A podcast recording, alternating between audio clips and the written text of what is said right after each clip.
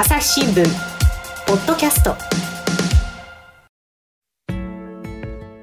朝日新聞の神田大輔です、えー、東日本大震災10年ということで釜石にいます編集委員の東野正和さんと回線つないでいます。東野さんよろしくお願いします。よろしくお願いします、えー、前回まさかのですね東野さんの話を聞いているうちにですね本題に入る前に1回目が終わっちゃったんですけれども今回はですね東野さんが書いている記事について、えー、ちょっと触れていきたいと思うんですがあのまずですね、えー、大土新聞という新聞があるんですね。はい。はいでこれを書いていらっしゃるのが菊池由紀子さんという方、はい。えー、この方、どんな方なんですか、まあ、一口に言うと病弱な人間なんですけども、病弱な人間、はい、まあ、まあ、いろいろ、まもともと新聞記者でも何でもない人で、えー、えー、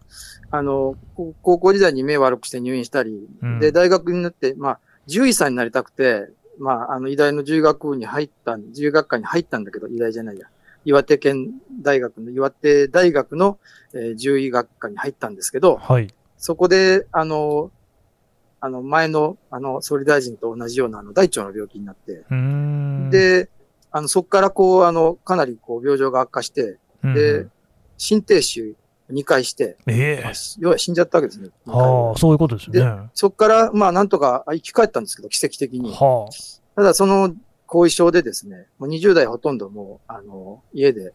あの、療養生活という、まあ、そんな生活をされてた方で、で、30代になって少しこう、あの、資格を取ったりして働き始めた頃に震災があったという方なんですね。で、そこで、あの、最初は、あの、こ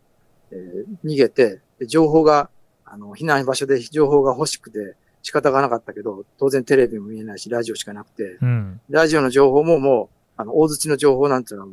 あの、僕一部しかなかったし。まあ、そうでしょうね。えー、でそのうち新聞が配られたけども、うんうん、あの、菊池さんのお家は無事だったもんですから、新聞全然来ないし、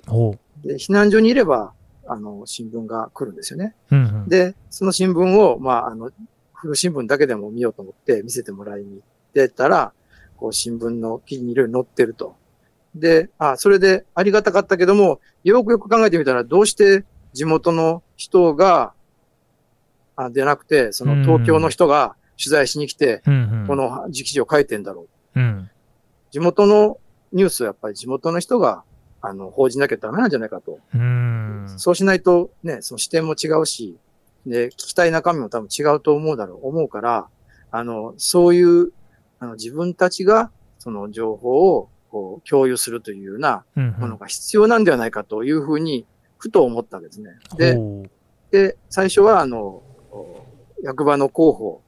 の、あの、ホームページかなんかをやってたんですけど、うんそそれは、あの、えー、臨時の職員として採用されてやってたんですけど、どうも、あの、まあ、お年寄りが多いせいもあって、誰も見てないと。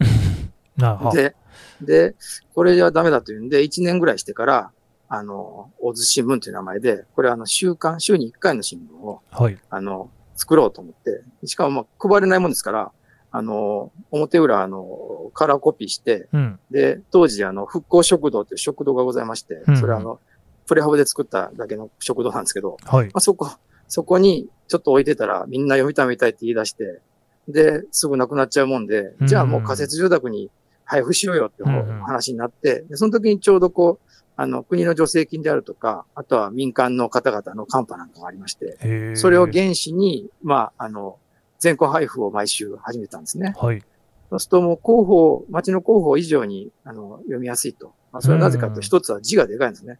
そうなんですか。うん、まあ、お年寄りにはちょうどいい。なるほど。で、字がでかくて簡潔で、あの、自分たちが知りたい情報の順番に書いてあると、まあ、いうところがあって、非常に、あの、好評だったもんですから、うん、それをまあずっと続けられていて、で、今に至るんですけど、だんだんまあ、書く内容はどんどん変わってきて、最初は何にも知らなかった、蝶々の名前さえ知らなかった人た人なので、あの、あることあること書いていってたんですけども、うんうん、えー、それをですね、だんだんこう、取材するうちに、この街、このままでいいのかしらとか、まあ、いろいろ疑問を持ち出して、うん、それで、あの、その疑問を記者会見でぶつけていたりですね、えー、して、その課題なんかをよく書くようになって、えー、議会もウォッチして、で議会の一般質問の内容をこう分かりやすく書いたり、うんうん、なんかしてて、まあ、あの、町全体のその復興のあり方みたいなことにすごく興味を持ち始めて、そういう新聞にだんだん変わっていったんですけどね。うん。まあ、あのこの方はあれですよね、もう一切その新聞を作るなんてことはこう経験されてこなかったんですよね。そうなんですよ。うん、それで、もうよくわからない。で、まあ、本人曰くですね、はい、まあ、あの、そこの地元の、あの、新聞の記者がいたんですが、はい、その方が、あの、津波で犠牲になられたんですね。えー、佐々木さんっていう、あの、50倍ぐらいかな、その、えー、中年の方がいらしたんですけど、うんうん、おそらくまあ取材に行って海の方に向かわれて、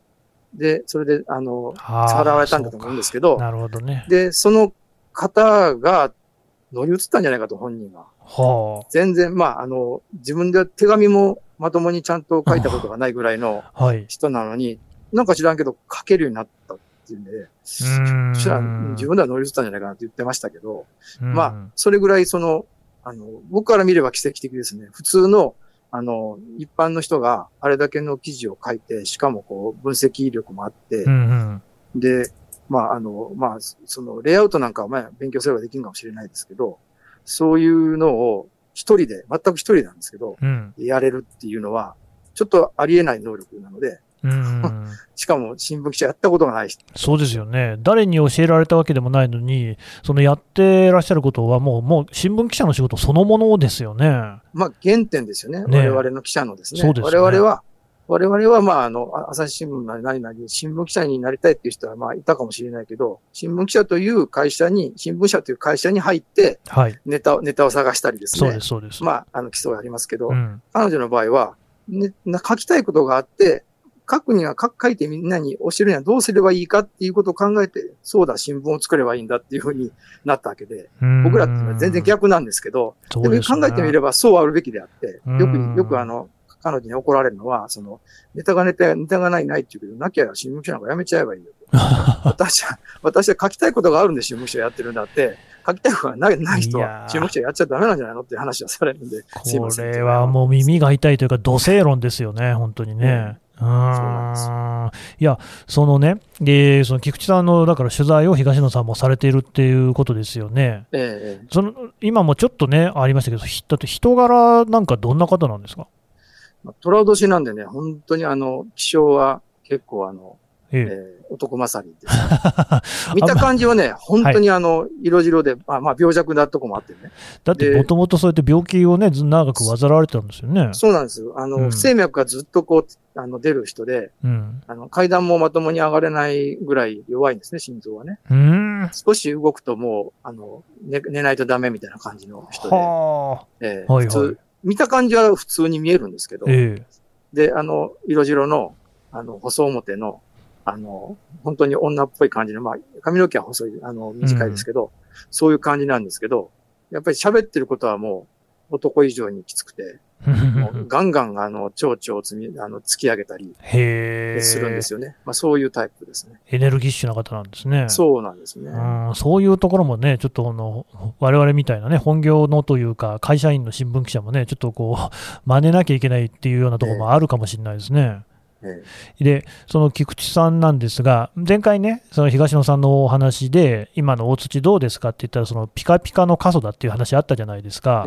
その菊池さんの目から見た今の大土の現状、あるいは課題とかっていうと、どんなことになってるんですかね？まあ、あの、菊池さんから見ると、まあ、インフラは整ったけども、はいはい。ああの、インフラは整えましたけど、これはまあ、うん、あの、これは復興の一つの段階であると。いうふうにおっしゃっててね。うん、まあ、要はですね、あの、この復興、あの、震災の復興には法律があって、東日本大震災の基本法ってのがありましたね。はい。ですね。その法律にはちゃんと理念が書いてあって、で、その理念をよく読むと、単単なるその復旧にとどまらない。うんうん、20 21世紀半ばの日本のモデルになるような、あの、街にしなければならないと書いてあるんですね。で、まあ、それをあの、ずっと、あの人は、その新聞のその事務室のところに、あの、法律で線引っ張って、貼ってある。うんうん、で、この通り、復興していくんだと思思っていたら、うん、そうなってないと。うんうん、まあ、インフラはね、あの、皆さん、その、行政の方はお得意なので、どんどん作っていって、だいぶ遅れましたけど、うん、一応、あの、形にはなって、えー、出来上がりつつありますが、はい、その器の上に何を乗せるかということを、については、全然その、まあ、行政の仕事だとさえも思ってなかったのかもしれないけども、あの、そこでどういうなりわいができるのかとか、うんうん。ね、どんな、あの、住みやすい街ができるのかとか、うん、そのましてや2050年、20世紀半ばにおける日本の、まあ、地方都市の姿はこうなんですよ。と。いうようなところを描けてるかというと、全然描けてないので、うん、まあ、あの、本人曰く、まあ、2050年、だから半ばにおける日本なんだから、あと30年あるじゃないですか。うん、で、みんな復興が終わった終わったみたいなこと言ってて、終わってないのは、あの、心の中ですと、例えば、心の復興はできてなくて、まだ傷は言えませんと。うんうん、まあ、まさに、まあ、それもそうなんでしょうけど、うん、心の傷だけじゃないでしょうと。うん、そもそも復興っていうのは、20世紀半ばの日本の姿を表してるはずなのに、これ、表せませんよねと。うん、じゃあ、あと30年どうしましょうかと。そこを皆さんで考えてもらいたいですねと。うんまあ、そういうようなことをずっとおっしゃってます。うんこれまた本当に正論ですよね。あれ、実際そのね、えっ、ー、と、東野さんもおっしゃっていた、やっぱり空き地が目立つっていうような話でしたよね。ええ、そうするとその、例えば商店なんていうものも、なかなかその再建はされないようなことなんですか？そうですね。だからその、もともと、その、大槌町は先ほど、あの、前回申し上げたように、まあ、閉じた町ではあったので、小さな商店がたくさんあって、しかもまあ、後継ぎがいないっていう状態ではありましたので、うん、で、あの、そこで、あの、震災で亡くなってしまって、じゃあもう一回お店を立ち上げるかというとですね、まあ、あの、後継ぎがいないんだったら、もう仮設ぐらいはやるかもしれないけど、うん、本設ではやめようとかですね。あと、まあ、建てようとしてもすごいこう、建設費が高騰してしまって、これあの、まあみんなあちこちで復興需要があって、えー、人が足らなくなったり、あの、資材が足らなくなったりして上がったりするんですけどね。まあそれもあるし、その後復興五輪だっつって、あのね、あの、オリンピックをやるんで、そっちの方にっていうことで、東京の近辺の方にみんな作業員が行ってしまったりですね。まあ、そういうこともあって、うん、結構、その、立てにくいっていうかね、新しいことやりにくい、まあ、状態でもありですね。うん、そういうこともあったもんですから、まあ、大津町ってあの、被災地では最も、あの、店舗数が減って、えー、震災前の6割に、4割減っちゃったんですね。あ、そんなに減りましたか。ね、多分、被災地では最も減る率が高かった。うんうん、まあ、まあ、それは一つはそう、そういうとこも、その、要は、あの、結構あの、後継者のいないところがあったっていう要素と、その、新しいものを建てるにしても、そのお金がなくて、で、あの、高騰、あの、資材費が高騰してしまって、それで人口も減っていくので、あの、テナントを作ってくれる、まあ、人もいないわけですね。で、まあ、あの、自分で作れなくても、あの、テナントを作ってくれれば、月々何ぼで借りることはできるけども、うん、もうこのちっちゃな、ね、あの、縮んでいく街に、そういうテナント作っても入んないじゃないかっていうので、もともとのまあ、大家さんみたいな方々はもう作るのやめちゃう。それでまあ、空き地も広がっていく一つの理由なんですけど、うんうんまあ、そういうことで、こう、負の連鎖が起きてですね、うんこういう状態になっているという感じですね。しかし、そのなんかね、その原因の一つといいますか、復興五輪が決まって、そのね、人件費、資材費、建設費高騰して、で、その大津市の方の復興が進まないなんていう話があるとしたら、これは皮肉としか言いようがないというか、なんか残念ですね。えー、そうですね。まあ、あの、オリンピックに恨みはないと皆さんおっしゃってて、ちゃんとオリンピック見たいなって言ってて、で僕らが取材しに行って、じゃあ復興五輪ってどう思いますかって言ったらみんな歓迎してるわけですね。そのまあ住んでる人はね。うんうん、まああの、五輪はこれで見たいって言うけど、やっぱりその商売始めたいとかね、そういう、あの、家建ててるとか、そういう方の、その、時間の当事者の方々は、うん、その目の当たりに、その、ね、その、価格の高騰なんかを、もろに被ってる人は、まあ、オリンピックのせいでっていうふうに、遅れるし高くなるしっていうのは、結構言う人はいますね。うん。まあ、震災の前に比べて4割減っちゃったということですけど、例えば東野さんの中で、その印象に残っているお店でもうなくなってしまったところなんて、どんなのがあるんですか？あのまあ、僕はよく、あの、行く店にあの、大阪屋さんっていうのがありましてね。はい。あの、そこはあの、お菓子屋さんだったんですね。で、もう酒もなかって言いましてね。まあ別に中に酒が入ってるわけじゃなくて、あの、いくらが一粒入ってるっていうあの伝説もあったけど、それは嘘なんですけど。な、嘘なんですか？そう、都市伝説もあったり、それぐらいまあ流行ったんですよね。で、震災の前まではまあそうでもなかったんでしょうけど、ええ、震災の後も、あの、和菓子屋さんが全部、新鮮店がなくなっていて、あの、まあ、あの、経営者が亡くなったりしたりしたもんですから、津波で。で、その中で、大阪屋さんも、あの、あの、ご主人は亡くなられたんですけど、うん、奥さんと、で、息子さんがいらして、で、その方が仮設住宅、仮設店舗で、あの、酒もなかっていうもなかをですね、作っててね。これがあの、もう大槌町、ほぼ唯一の、あの、お土産だったんですね。まあでも、そう、面白そうですよね、うん。飛ぶように売れてですね。飛ぶように売れた。はい。本当に。で、売れて、で、まあ、あの僕もそのお土産に買いに行ったりですね。えー、うん、してたんでね。で、とも、行きついでにね、お茶飲んだりして、で、やったんですけど、やっぱりこ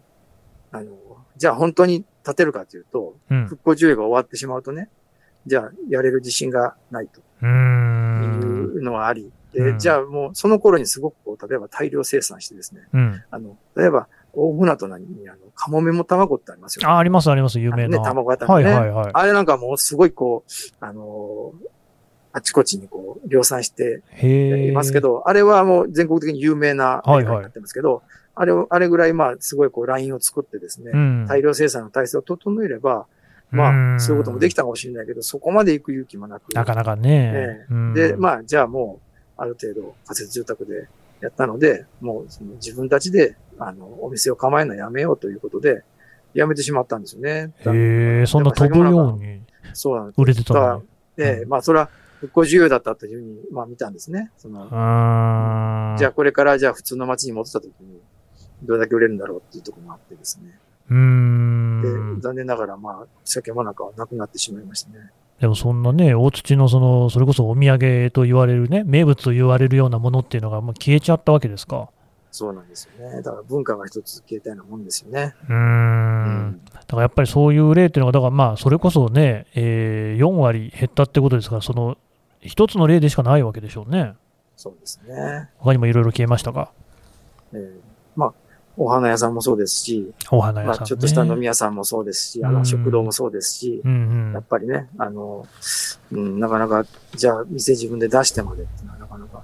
ないですよね。その、さっきね、仮設の復興食堂があるって話でしたけど、それもなくなっちゃったんですか？ええ。復興食堂ってのは、まあ、あの、震災の前になくて、震災の後に、まあ、後でね、あの、若い人たちが集まって、ええまあ、あの、ご飯食べさせるだけじゃなくて、そこにまあ人が集まって、うん、えー、ワイワイすることでなんか新しいものができないかという、まあ、いわゆる人の交差点みたいな場所を目指して始めたんで、で、それがまあ、震災の、あの、年の11月に、あの、テントで始めたんですけど、それがだんだんこう、プレハブになり、うん、で、2年経つと、その場所はちょっとその工事、復興の工事が、あの、始まるんで、ちょっと立ち退いてくださいということになって、これは前から分かってたことなんだけど、うん、で、そこを経営している、あの、方々が、まあ、じゃあ、あの、新しいところに、あの、今度はあの木造でしっかりしたものを建てて、うん、本節の食堂を作ろうというふうに思ってたんですけど、最初に、まあ、あの、えっと、見積もりを作っていて、で、じゃあ、いざ建てようと思ったら、こう、値段がどんどんどんどん、その建設費が上がっていくわけですね。うん、で、仕方ないから少しずつこう、あの、そのスペックをこう、えー、小さくしたり、あの、簡単にしていったりするんですけど、うん、そう簡単にする以上にどんどん上がっていくので、どんどんどんどんお金が足らなくなってしまって、うん、最終的にはまあ、あの、断念してしまい、うんうん、で、結局建てれなかったんです今でも建てれないんですけど、まあ、あの、今でも公費っていうのは、工賃っていうのはあまり落ちてないみたいで、で、まあ、銀行もね、あの、か、借りる、借りれるお金にも限度があるし。そりゃそうですね。ねで、あんまり店舗ちっちゃくしたら、月々返すお金も少なくなるので、うんうん、届かないと。自己資金がそんなにもちろんあるわけではないし、で、じゃあまあ最後の手段としてよくあるあの、クラウドファンディングかというふうになると、その、クラウド ファンディングをもうするのもいいけど、さすがにもうこんだけ支援支援って言ってやってきたものを、もう今更そのね、人にお願いして、あの、まで作るのはどうかなっていうので、さすがにそれはしたくないということで、結局は断念してしまいましたね。うん。えー朝日新聞。ポッドキャスト。朝日新聞ポッドキャスト。ニュースの現場から。世界有数の海外取材網。国内外。各地に根を張る記者たちが毎日あなたを現場に連れ出します。音声で予期せぬ話題との出会いを。朝日新聞ポッドキャスト。ニュースの現場から。なんかだからそのさっきからお話を聞いてると、その復興が進むことによって、確かにそのハード面みたいなものはね、整備が進んでも、その復興の期間が、まあ、復興が終わったのかどうか分かりませんけれども、そういうふうに区切りがついていく中で、そういうお店がどんどん閉じていくっていう、なんかまあ、それもまた皮肉な現実っていう感じしますね。えーまあ、都会から見れば、それは淘汰だっていう、ね、いやうん。まあね、その、だから、そのもう少し体質を変えたりしなきゃいかんことは確かだと思うんです。その、今までと同じようなことをやっていても、確かにそんなに儲からないし、うんうん、例えば水産加工業なんかもそうですけど、うん、あの、今までの商売のやり方をしていても、その、そんなに利益は上がらないし、じゃあ、後継者が出るかって言ったら、さすがに産経職場って言われて出ないと思うんですよね。だからこれを機に新しいものに変えていけるんであれば、あの、ね、そういう機会が、まあ、震災の復興だったし、それが復興の理念でもあった、そうですね。うんうん、でなかなかそこに結びつかないところが、ものが、あの、むがゆいところですね。うん、なるほど。まあ、こちらのね、話もなかなか尽きないんですけど、ちょっともう一つ、どうしてもですね、私、触れておきたい話がありまして、これもあの、東野さんの記事で、えっ、ー、と、これ、安堵っていうんですかね、安堵、安堵、漁師町があるんですよね、大土の中にね。はい、で、そこのお話なんですけれども、えっ、ー、と、佐々木さんというね、親子が出てくるんですけれども、えっ、ー、と、まずすみません、安堵ってどんなところなんですか？まあ、おっしゃったように、漁師町で、うん、あの、先ほど、あの、前回に、あの、お話をしたんですけど、大槌町っていうのは非常にあの、あの、個性のある、まあ、濃い人間が多いんですけど、うんはい、その中でも安堵っていうのは濃くて、まあ元気な、あの、えー、方々が多くて、えー、あの、威勢のいい人もがいっぱいいらっしゃるところでも活気があって、うん、あの、もう、あの、集落の運動会っていうのは大騒ぎするみたいな、そういう、まあ、あの、えー、喜劇、劇団まで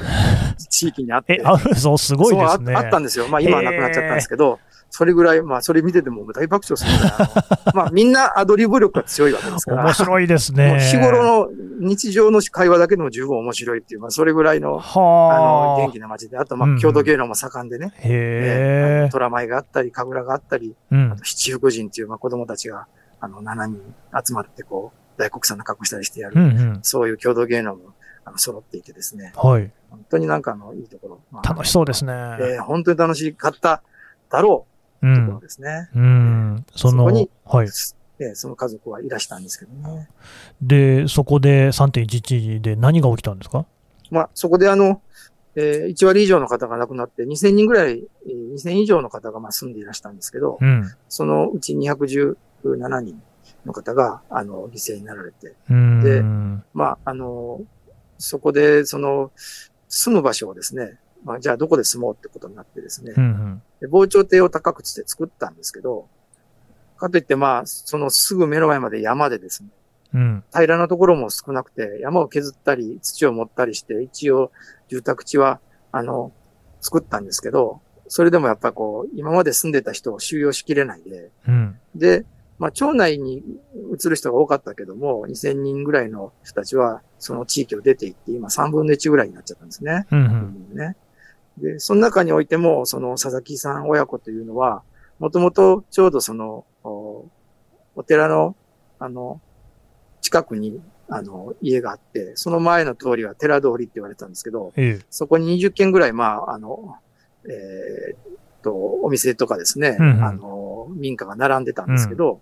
でそこに、まあ、佐々木さんだけ、えー、が戻って、で、結局20件の、その、家並みはなくなって、ポツンと一軒家になっちゃったっていう、まあ、そういう方なんですね。うん。一軒だけになって、まあ、その集落がなくなってしまったってことですか？そうですね。うん。えー、で、その佐々木さんの親子のお話なわけですよね。ええ。うん、その親子っていうのは、えーと、なんて言います、どういう構成といいますか、どんな方々なんですかね？まあ、あの、震災の時は、えー、奥様と、で、お母様と、で、あと、あの、娘は3人いるのですが、娘さんのうち一番上の方はもう、えー、福島の専門学校に行っていらしたので、うんうん、えー、残りの、あの、次女と三女の方が、まあ、お住まいではあったんですね。うん、男一人の女四人ですかね。そういう状態でお住まいであったんですけども、えー、それでまあ震災の時にはあの全員運よく助かって、ほうほう。えー、ありました。で、で、今、現在で言うと、あの、娘さん二人は、二人とも看護婦さんになって、看護師さんになって、えええー、仕事をされていて、で、そのうち一人は、あの、地元のこちらに戻って来られて、今、あのコロナ対策とかね、そういうのにお忙しいですね。うん、そのしかしもう、えーと、周りにあった家がね、全部いなくなってしまって、一軒だけしかないってことですよね。えー、その後の暮らしっていうのは、やっぱりだいぶ変わったんですか？まあ、その、寂しいですよね。だからまあ、あのいろんな意味で、あの、お店はないし、交通機関もないし、うん、えー、あの、なかなかこう、今まで比べて寂しいし、あの、特にあの、おばあちゃんが先ほどいるって申し上げましたけど、そのおばあちゃんも、あの、一昨年の、えー、11月に亡くなってしまってですね、ちょうどそれを、まあ、あの、見とったのが、看護師で帰ってきた、あの、次女の方だったんですけど、たまたま病院に行かれてですね、見取られたんですけど、まあ、その、あの、新しい家を作るのに間に合わなかったんですよね。で、えー、で、まあ非常に残念なんですけど、今そこに住んでおられて。で、まあ、あの、佐々木さんという、まあ、圭一さんというご主人は、あの、そのまあ、まあ、あの、えー、仕事は続けられている反面、あの、これは街をなんとか前より良くしなきゃいけないというふうな気持ちが強くて、うん、町議会議員に立候補されて当選されて、今2期目なんですね。うんうん、あと、町内会長もされていて、うん、えー、で、あの、非常に防災意識の強い町ではあったんですけど、地域はあったんですけど、えー、やっぱり1割の方が亡くなっているのは何なんだという話を、一生懸命あの、町内で、あの、熟議して、で、新しく防災計画を地区で作り直して、これは町が作る前からも作り直したんですけど、それで逃げるルールを作ってみたりして、二度とこういうことがないようにしようと思ったり、あとはまあその、先ほど言うその寂しい地区になってはいたけども、自分の隣の、あの、家の隣にですね、プレハブの建物を建てて、これはあの、友達が建ててくれたらしいんですけど、はい、そこを、まあ、ちっちゃい集会場にして、まあ、あの、お酒飲んだり歌ったりしながら、まあ、将来の安藤にもっと楽しいことないかなとか、あの、こういうイベントやってみたらどうかな、みたいなことをこう話し合うみたいな場にしたり、えー、していますね。いやね、まあ、その東野さんの最初のお話だと、本当にその楽しい地区じゃないですか、その安堵っていうのは、えええ、そういうその楽しさっていうのは、その後は戻ってきてないんですか？なかなかね、まあ、あの、個々の人自体は本当にあの、キャラが立っていて、あの、面白い人たちは多いんですけども、うんうん、今のところなかなか、その安堵の地区として、あの、何か、こう、あ、またもう安堵が戻ってきたなって言えるようなことが、なかなか起きていなくて、まあ、今年は、まあ、コロナがなければですよね。なければ運動会でも開いてですね。で、隣のまあ赤浜というまあ漁師町があって、その地区とはすごい仲悪かったんですけど、昔。でもまあ今、この震災を通して結構仲良くなりました、で、向こうはね、人数が人数なので、その、あの、二つの地区が、あの、合同で運動会でもしようかって話をしてたんですけど、なかなかできなくて、またコロナもありますもんね、そういうのがあると、ちょっとこうなんか盛り上がるんですけどね。なるほどね。いや、でもだからそういうと、こう、寂しさの中でも、その佐々木さんなんていうのは、ずっとそこに住み続けることによって、またそういうこう楽しい街に戻らないかっていうことで頑張ってらっしゃるってことですよね。そうなんですね。うん、まあ、だからそういう人っていうのが多分他にもね、いろんなところにはいるんでしょうけれども、なかなかそのさっきのね、この前半のハード、ピカピカの過疎っていう話とですね、こういうその人の頑張りみたいな話がつながってこないっていうのがなんか難しいところですね。うん。うんあの、さっきもね、おっしゃいましたけれども、僕もその、えー、3.11の2週間後でしたけれども、被災地に入ってるんですよ。で、その時にもやっぱり、そのいろんな、えーと、集落に取材に行って、僕はあの石巻に入ったんですね、宮城県の。で石巻市も海岸がいっぱいあって、そこに集落が点在しているようなところで、それこそその、みんないなくなってしまった集落なんていうのもあって、えー、取材してたんですけど、みんなただ、すごい避難訓練とかめちゃくちゃちゃんとやってるんですよね。僕行ってびっくりしたんですけど、あのまあ、僕は、まあ、今は東京住んでますけど、もともと名古屋の人間なんですよ。で、名古屋って、えーとまあ、静岡の人が一番そうだと思うんですけれども、東海って大地震が起きるってずっと言われてて、でそれでそれこそ津波のこう被害もあるかもしれないっていうことで、一応、やっぱりそれなりのその避難訓練とか、小学校の時とかもやってたんですよね。なんだけど、まあ、そうまあ、あのそのそれこそね、三陸の人たちから見たら、そんなものは本当にあの遊びみたいなものでしかなかったなと。というのも聞いたら、やっぱりその石巻の沿岸の人たちなんていうのも、ちゃんとそのみんなで、えー、高台に逃げて、そこで炊き出しまで実際にするっていうような、そういう避難やってたと。であるいはその町の中に、その前に津波が来た時に、ここまで来たから、ここは行っちゃだめだみたいな印みたいなとかって結構あったんですよね。でにもかかわらず、やっぱりそこでもたくさんの方亡くなっていて、別に僕はそこにね、油断があったとは思わないんですよね。もうやっぱり全く想定外、常識外の大きな地震だったし、津波だったっていうことだったのかなっていうのを感じて、うん、そういうのってどうですかね、大土だと。それはどういう観点で？いやなんかやっぱり、その皆さんね、全然こう考えていないようなことが起きたっていうことなんですかね。そうわけじゃないんですよね。そうではないんだ。えー、そうではないんですよね。うん、だから、僕もあの、いろいろ聞いてみて、まあ、あの、まさか来るわけがないという人ももちろんいらっしゃって、うん、想定以上のものが来たというのも、あの、実際そうだとは思うんですよね。うん、ただ、それと、それとは別にですね、その、やっぱこう、お年寄りの方がいらして、お年寄りの方は避難しようと思ってもなかなかできる状態ではなかったですね。で、例えば、寝たきりのあのおばあちゃんがいて、それをあの看病しているご家族がいて、で、おばあちゃんちょっと外に、じゃあ逃げようかって話になって、で、もう、あの、本当に目の前につまみがあるから逃げますけど、うん、じゃあどうしようかって時に、あのー、避難所に行ってもご迷惑をかけるとか、まあ、女、女の人一人ではちょっと、あの、運び出せないとか、あの、ね、連れ出せないとか、そういう事情があることで、まあ、まあ、来ないだろうというふうに思う、思うことで納得しちゃったみたいな方が結構いらしたようで、それで、まあ、要するに逃げなくても逃げられなかったっていう家庭の方が、そうか。結構私後で聞いてると、あの、これ、あの、大槌町にはあの、生きた証っていう、まあ、あの、えー、証言集がありまして、えー、亡くなった方のご遺族が、その、まあ、1280何人のうちの、まあ、半分ぐらいの方の証言が、あの、集まった本をですね、はい、町が編集して、うん、出版してるんですけど、そこの話を読んでる、読むにつけ、やっぱりこう、逃げように逃げられなかった状況の人って結構いるんですね。なるほど。まあ、そういう状況もあって、やっぱこうね、あの、それぐらいこう防災意識はあっても、そうか。逃げられない意識も、うん、そういう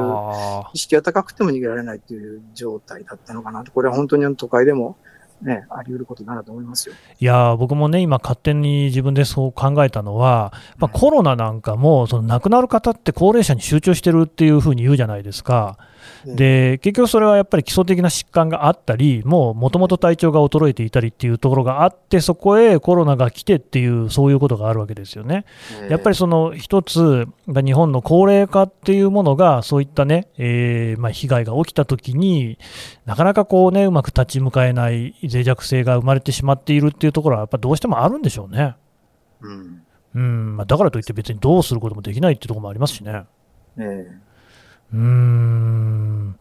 なかなかね、こう難しい課題ばっかりで、東野さんもね、取材をしていて、えー、難しいこともあると思うんですが、まあ、明るい話題みたいなのも何かありますか？まあ、うん、そうですね。まあ、少しは、あの、新しいことも始まっているっていう気はしますね。その、例えば、あのー、えー、魚が全然取れないんだけど、うん、まあ、取れなりゃ取れないなりに、あの、養殖をしましょうかって、海面養殖を始めたりですね。うんうん、まあ、これはまあ、あの、マスなんですけど、ですね。そういうのを始めて、まあ、養殖だと、あの、確実に収穫できるものですから、えー、それを始める動きがあったり、あとまあジビエですね。その、岩手県になかなかジビエする場所なかったんですけど、うん、初めてあの加工場が大槌にできまして、それであのジビエあのの、その、えー、料理を作って、まあ、加工品を作って、で、通販してみたり、まあ、そのジビエの体験をする、まあ、あの、えー、狩りも含めてですね、あの、体験をするような、あの、ツアーを作ってみたり、うん、まあ、そういうようなことは、やっと始まったって感じなんですけど、うそういう今、あの、大体それを始めようとしている人たちは、あの、若い世代の人たちなので、へえそういうのをですね、あの、もう少しこうしたらですね、うんうん、何かが広がっていくんじゃないかなとは思いますけどね。うん、そうですね。それは面白そうですし、まあ、あとさっきのね、安藤の話でもね、そうやって合同運動会みたいな話もあるわけですから、やっぱりそこはね、少しずつ明るい兆しみたいなのもあるっていうことですかね。ええそうですね。まあ、あの、なんたってその、大槌町っていう、まあ、町民のキャラが ってますので、うん、この個性があれば、あの、何か新しいことを始めるんじゃないかなっていうなんか予感はしますけどね。うん。まあ、なんたってね、やっぱりその永田町を回ってね、キャラの濃さには慣れてるであろう東野さんがそうやって言うんだから、よっぽど大津の人たちってのはキャラ濃いんでしょうね。ああ、まあ、永田町もまあ、田舎の人の集まりなんで、同じような濃さはあったと思いますけど、それのまあね、原点みたいなのを見たって感じですね。なるほど。わ、えー、かりました。東野さん、どうもありがとうございました。はい、ありがとうございました。朝日新聞、ポッドキャスト。はい。というわけで、東日本大震災10年という観点からですね、えー、東野正和編集員にお話を伺ってきました。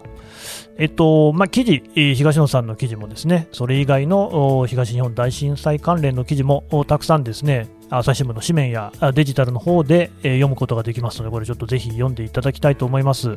で、あの、お話の中に出てきました、大土新聞でね、えー、新聞がありました、その菊池由紀子さんには、えー、東日本大震災を語るっていうページでですね、あのまあ、復興であるとか、あるいは震災について語っていただいてもいます。これも取材、聞き手になっているのは東野さんです。復興するため模索する新しい日本、教訓を忘れないでという見出し、タイトルになってます。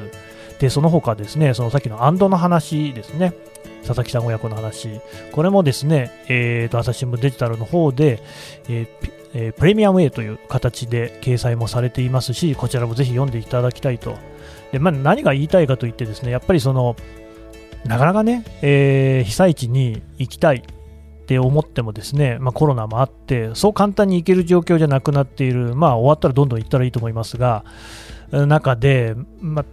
そのね、記念日ジャーナリズムとかっていう言われ方もするわけですよ。まあ、3月11日だけね、その東日本大震災のことか、みたいなね。